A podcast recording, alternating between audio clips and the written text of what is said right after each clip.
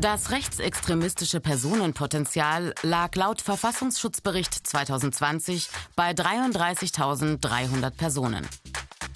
Das sind Menschen in Parteien und Vereinigungen mit rechtsextremistischem Gedankengut, aber auch Personen ohne Bindung an eine Partei oder sonstige Struktur.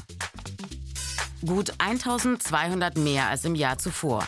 Da waren es 32.080 und 2018 24.100 Menschen. Tendenz also klar steigend. Aussteigerprogramme sind eine immer dringlichere Aufgabe.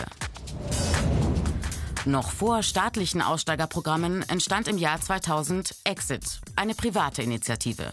Es ist heute eines der bekanntesten und erfolgreichsten Aussteigerprogramme.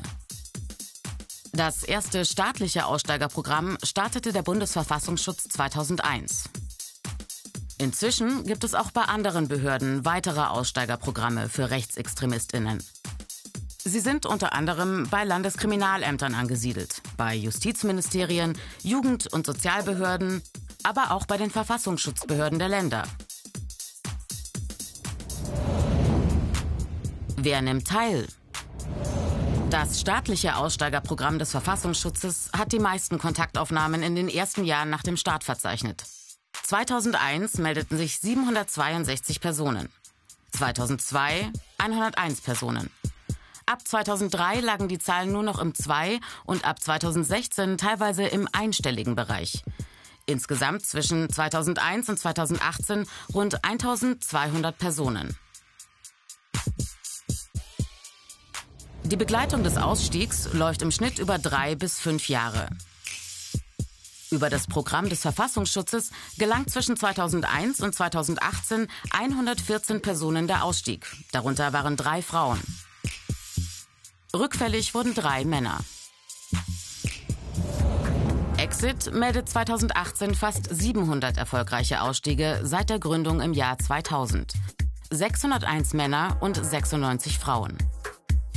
In 16 Fällen scheiterte der Ausstieg an einer neuen Radikalisierung anderer Art bzw. einem Rückfall. Dauer der Begleitung ein bis fünf Jahre, manchmal auch länger. Trotzdem, die Finanzierung privater Initiativen, also auch die von Exit, steht immer wieder auf der Kippe. Sie sind von Spenden und Projektförderungen abhängig. Fazit Aussteigerprogramme brauchen klare Förderperspektiven, damit Begleitung nicht plötzlich endet. Sie müssen auch immer neue Formen des Rechtsextremismus im Blick haben. Internationale rechte Netzwerke im Internet oder die eher unstrukturierte subkulturelle Szene, zum Beispiel im Musik- und Games-Bereich. Und wie der Anschlag von Halle 2019 gezeigt hat, müssen Aussteigerprogramme auch rechtsextremistische Einzelgänger, also potenzielle Einzeltäter, erreichen.